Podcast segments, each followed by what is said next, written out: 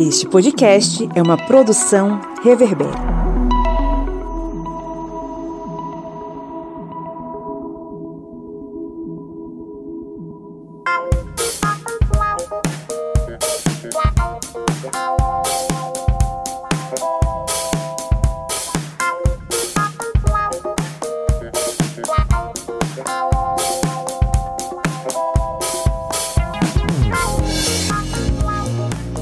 Historiantes! Está entrando no ar a sua, minha, nossa minipédia, seu programete sobre assuntos históricos em formato expresso, aquele programete que te acompanha no cafezinho da manhã, ou na ida para o trabalho, para a escola, ou nas atividades físicas. Em 30 minutos você fica mais sabido e mais sabida e chega até o seu destino, né? Eu sou o Pablo Magalhães estou aqui acompanhado dele, o homem que criou um soviete na beira do Rio São Francisco e hoje estava secando a Argentina o seu Kleber Roberto. E aí, pessoal, beleza? Aqui com o soviete cheio de, de dor no braço, dor de cabeça. Acho que é a ressaca, é a ressaca do, da Croácia.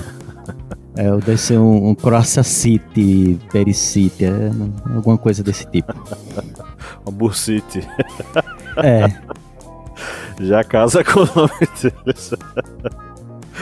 E direto do Maranhão, ela que não quer reprovar ninguém, mas sempre fica alguém na prova final. Senhora Joyce Oliveira. É isso aí, gente. Depois aí de um período afastado por questões aí é, de mudança de casa, estou aqui falando dois graus abaixo da linha do Equador do tempo das mangas. Mas não vai reprovar ninguém não, né, Joyce? Não sei. Fica no alto. Depende, análise.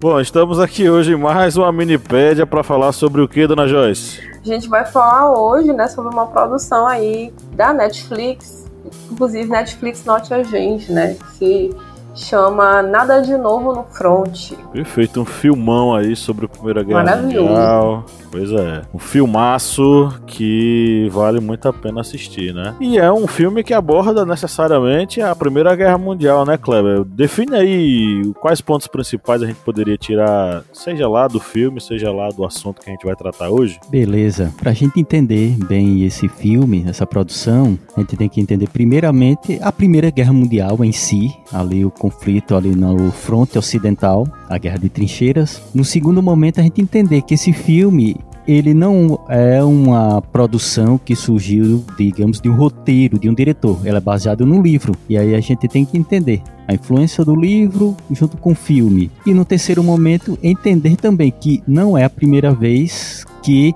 essa história ela foi parar nas telas de TVs mas ela já foi para as telas dos cinemas. Isso lá em 1930 e entendeu o impacto desse filme ali no meio do governo nazista alemão. Já deu para notar aí, você que está nos ouvindo, que o negócio é, é, bem profundo, né? Vamos tentar destrinchar nada de novo no front e como esse filme ele se conecta com a Primeira Guerra Mundial. Mas antes, é, lembrando que você que nos ouve no Spotify ou na Apple Podcasts, você pode nos ajudar a crescer, né? Fazendo a avaliação da gente, né, Joyce? É isso aí, meu compadre, minha comadre, né? Quando você escutar a gente, né, no Apple Podcast ou no Spotify, você pode ir lá, né, e dar cinco estrelinhas pra gente, para que a gente seja né, mais divulgado e com isso você já vai estar tá ajudando, né, o historiante, né, e a equipe todinha aqui prepara esse conteúdo para você.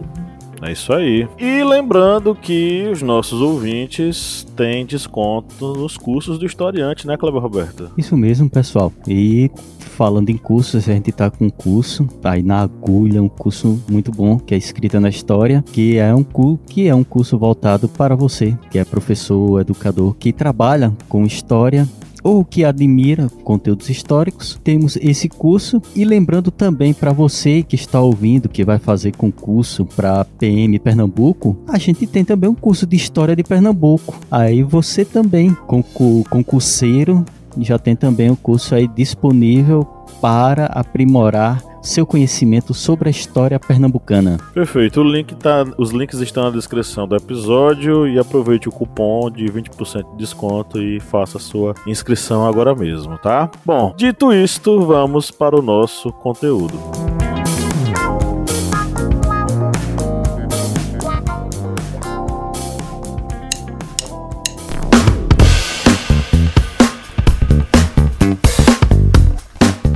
Camarada Kleber Roberto, qual é o seu aplicativo preferido para ouvir podcast? O meu aplicativo é o Orelo, porque ele é leve, fácil de utilizar e você pode encontrar todos os podcasts da família Historiante lá no Orelo. E a cada play que você dá lá nos podcasts, o Orelo vai estar fazendo uma contribuição simbólica para o historiante. Então, baixe o aplicativo e faça aquela maratona nos nossos podcasts.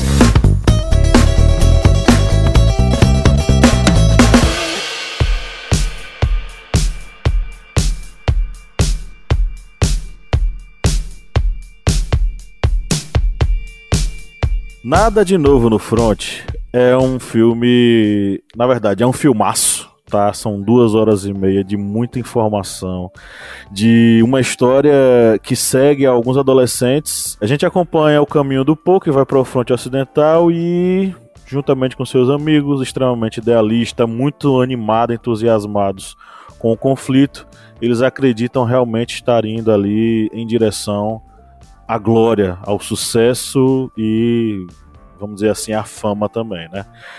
Mas ele vai ver que as coisas elas vão ser completamente distintas, completamente diferentes daquela ideia que eles tinham. A começar pelo fato de que eles achavam que estavam indo para uma excursão da escola. Mas a realidade lá era muito, mas muito diferente se comparado ao que eles estavam imaginando, né? A Primeira Guerra Mundial é, um, é um, o, o primeiro conflito de proporções abissais que acontece no século XX e que arrasta aí milhões e milhões de pessoas para as covas. E é um conflito que vai ser marcado necessariamente por assuntos mal resolvidos do século XIX, ou seja, do século anterior. Tem a ver muito com a disputa territorial na Europa, a disputa pela primazia também no mundo inteiro e a ideia de que para que uma nação ela fosse bem sucedida, ela tivesse uma glória, ela tinha que ser a nação uh, preponderante politicamente do ponto de vista mundial. A gente está necessariamente falando de dois aspectos fundamentais aqui, que são o imperialismo e o nacionalismo, muito fortes. As questões territoriais elas envolviam disputas entre alemães e franceses, é, mas também tensões internas entre impérios que existiam, como o Império Austro-Húngaro, que era constituído por uma massa territorial que englobava povos que eram submetidos, subjugados aos austríacos e húngaros, né? Em especial, a gente está falando aí dos sérvios.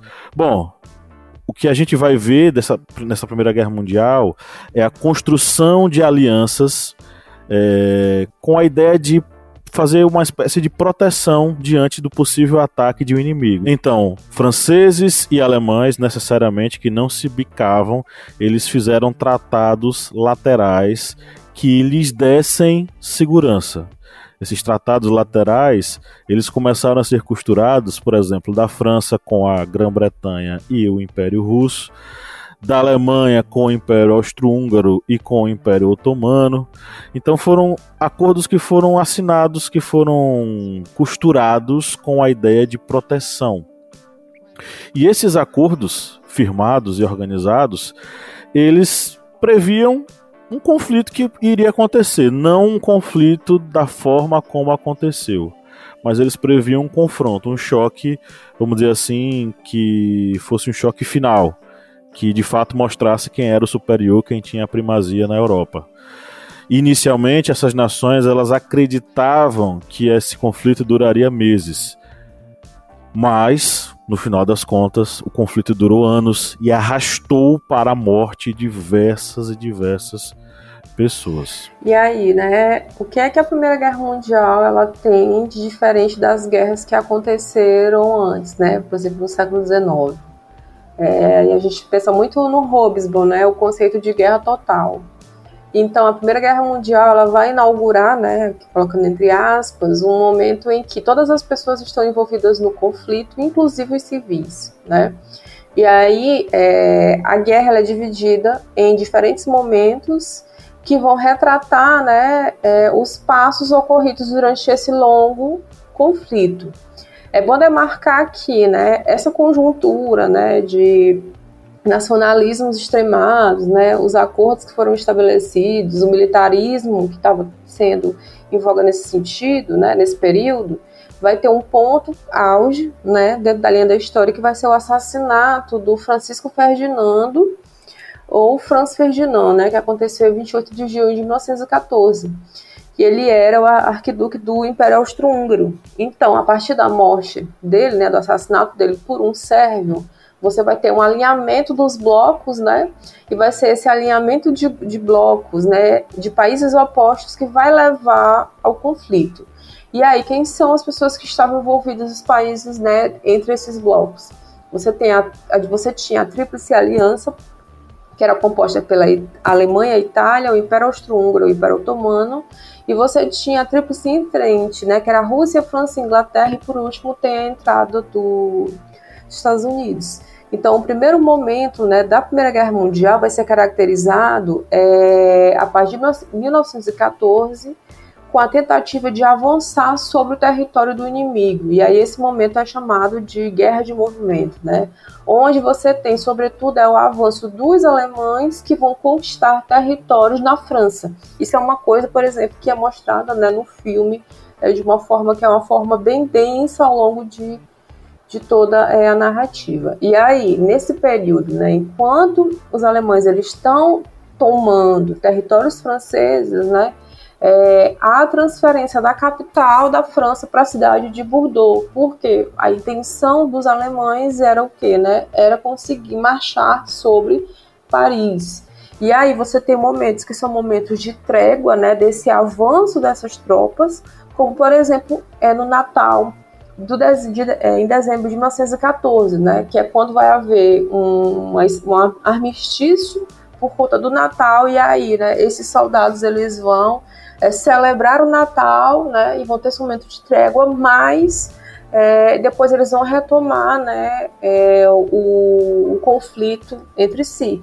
E é importante destacar né, o uso de outras armas, né, que são as armas pesadas, né, tanques de guerra, as metralhadoras, os de gás mostarda, né, que vão ser utilizadas dentro desse, de todo esse processo da guerra, como eu ressaltei no começo da minha fala, né, é uma guerra nova porque traz elementos novos, que são elementos novos que levam, né, a mortes que são mortes ainda desconhecidas nesse contexto. E um desses elementos novos estavam a propaganda, a propaganda do conflito, que era algo que foi muito utilizado, que é algo que pode ser visto já no início do filme, agora de 2022, como também da primeira versão de 1930, que ainda tinha o nome Nenhuma Novidade no Front. Essa primeira versão, que é também baseada no mesmo livro, é, mostra logo de início todo aquele entusiasmo. Nas duas versões são é, no caso, professores que vão é, insinuando a glória da guerra, a vantagem de ir para o conflito. É, Joyce falou um item que foi utilizado muito nas propagandas, que era uh, o marchar sobre Paris. Que isso fica bem é, explícito no filme, logo no início, porque algumas vezes é citado exatamente a marcha sobre Paris do exército alemão e tudo isso incitava exatamente a convocação e a utilização desses soldados no conflito. Só que tudo isso aí fazia logicamente parte de uma propaganda. E essa propaganda ia tanto desse boca a boca dos professores, como os cartazes, como tudo o que incitava digamos, uma demonização do inimigo, como também a glorificação da batalha. Só que no filme essa glorificação ela não existe, literalmente ela é totalmente apagada. E o que nós temos é exatamente a guerra de trincheira do fronte ocidental como ela realmente é. Mortes, é, centenas de mortes por absolutamente nada, por avanços de metros da terra de ninguém. E esse filme ele se baseia principalmente ali na fase final de 1917 e 1918, que é exatamente o momento em que o exército alemão está totalmente depauperado, é, digamos, só a sobra do que era o, o grande exército alemão de 1914. E exatamente esse momento de desespero, de morte, de desesperança, de fim da inocência que é muito utilizado, digamos assim, de forma é, subjetiva no filme, que é retratado e que é exposto naquele final de guerra ali em 1918. Pois é, o, é interessante que essa guerra de movimento, ela foi, ela preconizou, na verdade, na cabeça, por exemplo, dos alemães que eles iam ganhar rapidamente a guerra. Tem uma estratégia de guerra que foi avassaladora na, nesse momento, na, no primeiro momento da guerra, que foi a, a utilização de um plano chamado Plano Schlieffen, que é um movimento de pinça que os alemães fizeram ocupando o, pelo norte e pelo sul, sudeste, vamos dizer assim, da França. No movimento que as forças elas iam caminhando por caminhos totalmente distintos, como eu falei, um ao norte e outro ao sudeste, e elas marchavam e se encontravam em direção a Paris. A questão é que uh, essa guerra não foi tão fácil assim, as batalhas não foram fáceis, e ao chegarem nas proximidades do rio Marne, é, os alemães eles acharam que tinham caminhado rápido demais, acharam que a guerra já estava ganha e resolveram dar um tempinho. Né? Foi o tempo necessário para que as forças britânicas chegassem e dessem auxílio para os franceses num dos capítulos mais interessantes da guerra, quando taxistas franceses eles se uniram aos esforços de guerra para conduzir os soldados até o fronte de batalha. É... E aí a gente chega na realidade que a gente vê ao longo do filme inteiro. Nada de novo do, no front mostra a realidade nas trincheiras de uma forma extremamente cruel, extremamente, inclusive, nojenta. Então, assim, todo o romantismo em torno da guerra, da, das trincheiras, enfim, cai totalmente por terra ao assistir os minutos de filme dedicados a isso. Então a gente vai ver lá a galera morrendo, a galera vomitando, rato caminhando para um lado e para o outro, uh, enfim, os caras enfiados na lama até o pescoço, quase, enfim.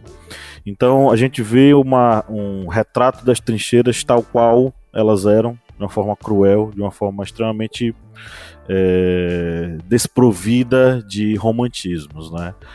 E é nesse momento dessa guerra de trincheiras que a gente vai ver o arrastar dessa guerra.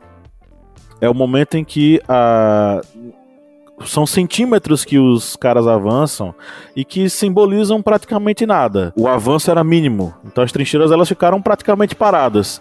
E talvez muito disso tenha a ver com o título do, do filme, da obra, né, que o filme faz referência, Nada de Novo no Front. Ou seja, nada muda, tudo fica do mesmo jeito. É como se as coisas elas simplesmente se repetissem porque as trincheiras elas simplesmente elas não mudam, elas estão lá e não não se movem o mínimo possível. Então, é, isso vai se arrastar até 1918, quando a gente vai chegar em um momento em que as nações elas vão estar extremamente esgotadas pelo esforço de guerra, o esgotamento tanto material quanto físico. Uh, a gente vai ter a o Joyce falou sobre essa novidade da guerra, né? Então a gente vai ter a utilização de uma série de artefatos bélicos totalmente novos, como os gases venenosos, lança-chamas, tanques de guerra. Então são artefatos bélicos completamente novos, todos eles retratados no filme. Eles aparecem no filme, né? É, e mostram como os caras ficam totalmente desesperados diante de um tanque de guerra. Os caras gritam assustadíssimos com aquele negócio vindo. E na época eram chamados também de carros de guerra. Tanques de guerra vai ser uma nomenclatura posterior. Esses carros de guerra vinham e praticamente arrastavam os caras e você vê os corpos sendo esmagados e a galera voando com os tiros dos tanques de guerra, né? É, nesse momento também a gente vê as correspondências dos caras com as suas famílias. Isso foi algo marcante, muito marcante. No filme a gente vê os soldados recebendo as suas cartas, né, da esposa, enfim. É, e foi uma realidade. As cartas eram fundamentais. Tem um livro do Modris Eckstein, que eu acho que a gente já, já falou aqui no, no podcast, que é a Sagração da Primavera. E lá tem um pouco sobre a, como era essa coisa das correspondências, das cartas que as famílias trocavam, enfim. É, as pessoas achavam que o negócio ia acabar cedo, mas quando viram que o negócio estava se arrastando, as cartas elas inicialmente elas começam com aquela coisa gloriosa da guerra, mas acabam desembocando naquela coisa é, da mãe perguntando: "Meu filho, pelo amor de Deus, quando é que você volta para casa?" Da esposa dizendo: "Pelo amor de Deus, volte que eu, a, a sua família precisa de você." Então assim, são relatos extremamente tristes e chocantes e que encontram no filme Nada de Novo no Front uma representação bem interessante. Quando chega em 1918, as nações estão esgotadíssimas e a única saída de fato é levantar as armas.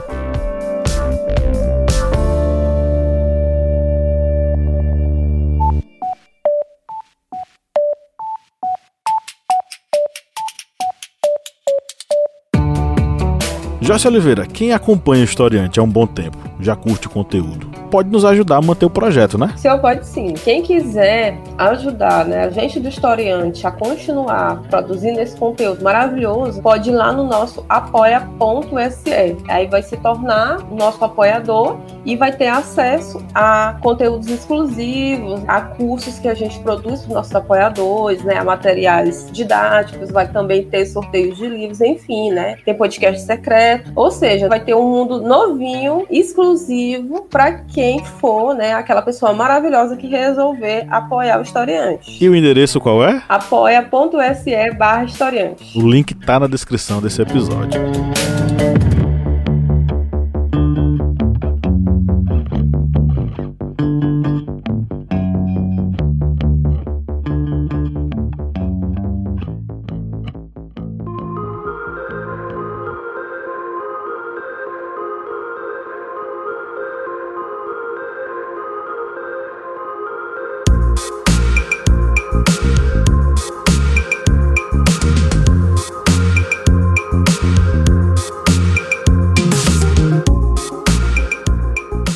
Chegamos em 1918, temos, o, como o Pablo bem falou, os exércitos exauridos.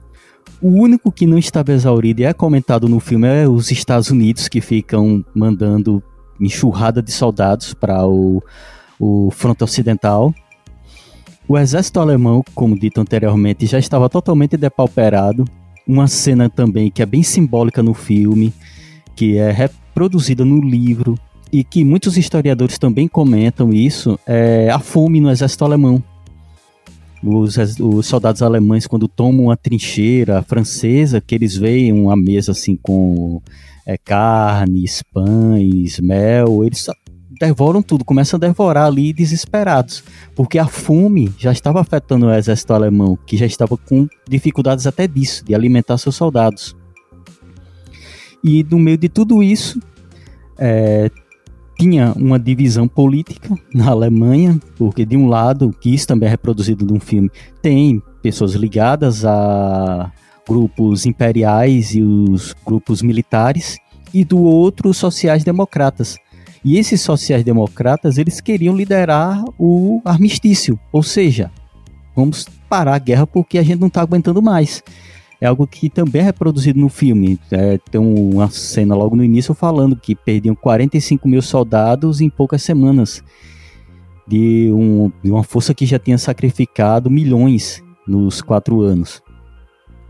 E isso é também demonstrado no filme, que um, um general que é reproduzido no, no filme, ele demonstra aversão aos sociais-democratas. Os sociais-democratas vão destruir o mundo, porque esse militar, ele queria levar a guerra até a última consequência, porque ele queria ter aquela ideia do heroísmo, porque ele vinha de família militar.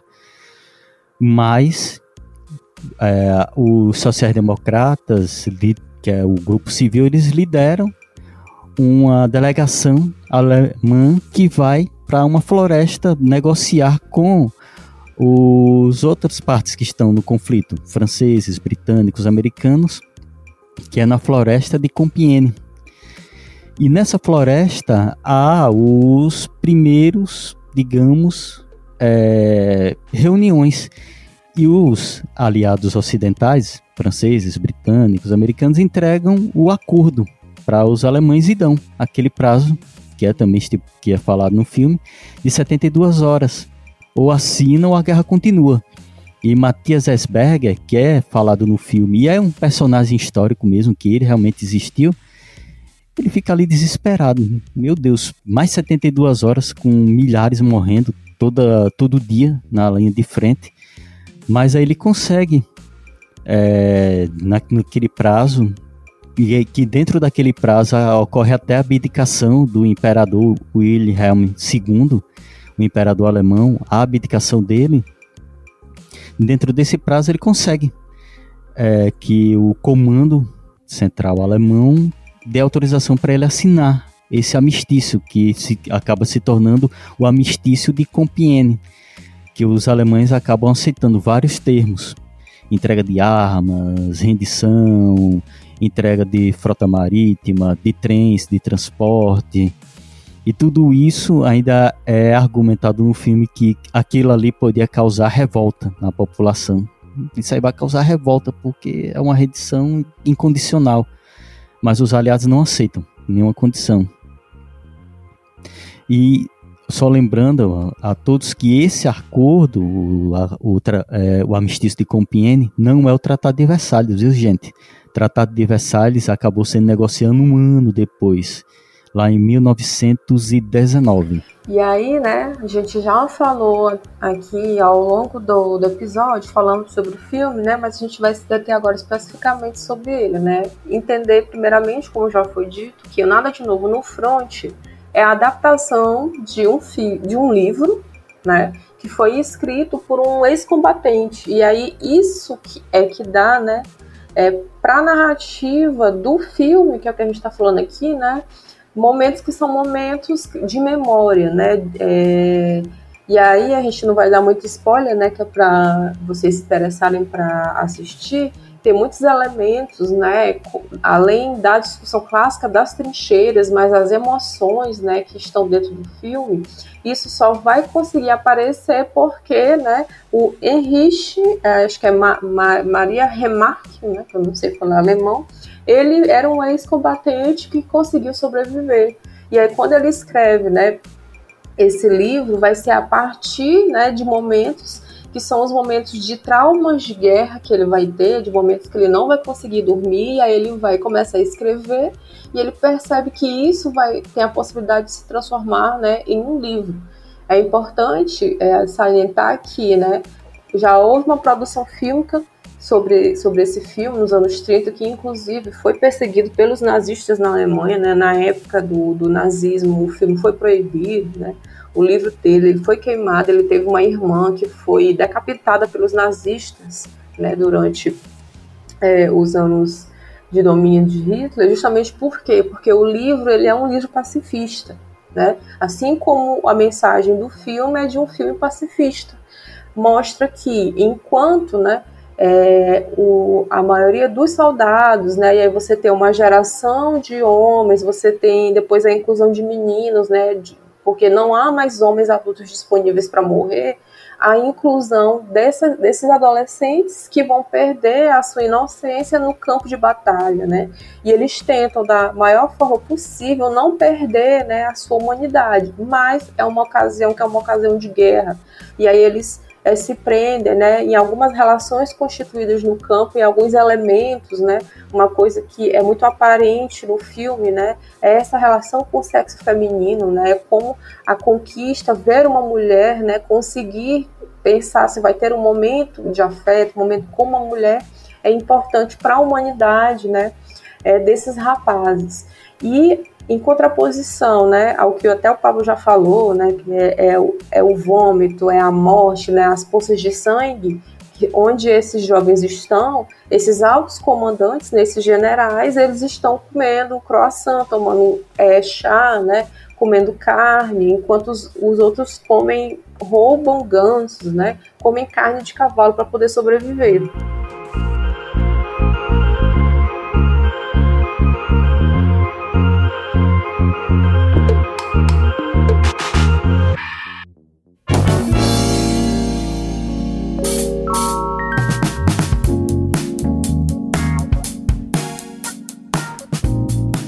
Pois é, um retrato bem cru do que foi a Primeira Guerra Mundial. Bom, vamos para a pergunta da semana, né, Cleber Roberto? Isso mesmo, pessoal. Vamos aqui para a pergunta. Uma pergunta bem fácil. Se você acompanhou esse podcast, vai responder tranquilamente. A Primeira Guerra Mundial terminou em 11 de novembro de 1918 com a assinatura de um acordo que encerrou oficialmente os combates em todas as frentes e que passou a vigorar a partir das 11 horas daquele dia 11. O nome deste acordo foi Tratado de Versalhes, Armistício de Compiègne, Acordo de Potsdam, Tratado de Brest-Litovsk. Aqui tá fácil demais, meu amigo. Essa Foi aqui, você quem colocou isso aqui foi você isso aqui foi praticamente pergunta de, de Joyce para aprovar os alunos dela. Joyce quer aprovar todo mundo, pô. Ela não quer ficar negócio de final, não. Nem eu. Eu também vou aprovar todo mundo. Eu vou passar todo mundo. É, não Bom, chegamos ao final da nossa gravação. E aí, vocês têm um recado? Hoje é a última minipédia do ano, meus amigos. Qual recado vocês querem dar para os nossos ouvintes? Bom, eu vou agradecer né, os ouvintes por estarem acompanhando a gente durante esse ano todo. Dizer que ano que vem tem mais, né? E que ano que vem a gente vai ser mais feliz a partir do dia 1 de janeiro, né? Uma brilhando no céu.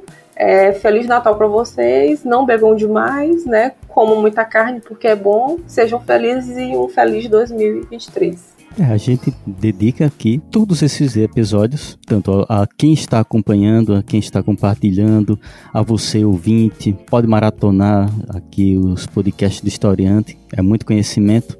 Mandamos aqui um abraço afetuoso a todos os apoiadores que acreditam aqui no projeto do Portal Historiante. Aqui é um agradecimento mesmo aqui do fundo do coração, porque são pessoas como vocês, apoiadores, que acreditam no projeto, que fazem com que a gente esteja aqui toda semana fazendo gravações de minipédias, mesas redondas, conteúdo nas redes sociais. Enfim, agradecemos muito a todos vocês e Feliz Natal, próspero ano novo e ano que vem tem mais e com novidades. Isso aí. Vocês vão ter que me engolir, como diria Zagala, né? É isso aí, galera. Um grande abraço. Só lembrando que sigam o historiante underline no Instagram, que derrubaram a gente. Eu acho que eu já avisei isso em episódios anteriores, né? Sigam a gente lá, vamos fortalecer a luta e tchau, tchau. Valeu, pessoal. Até mais. Tchau, gente. Até.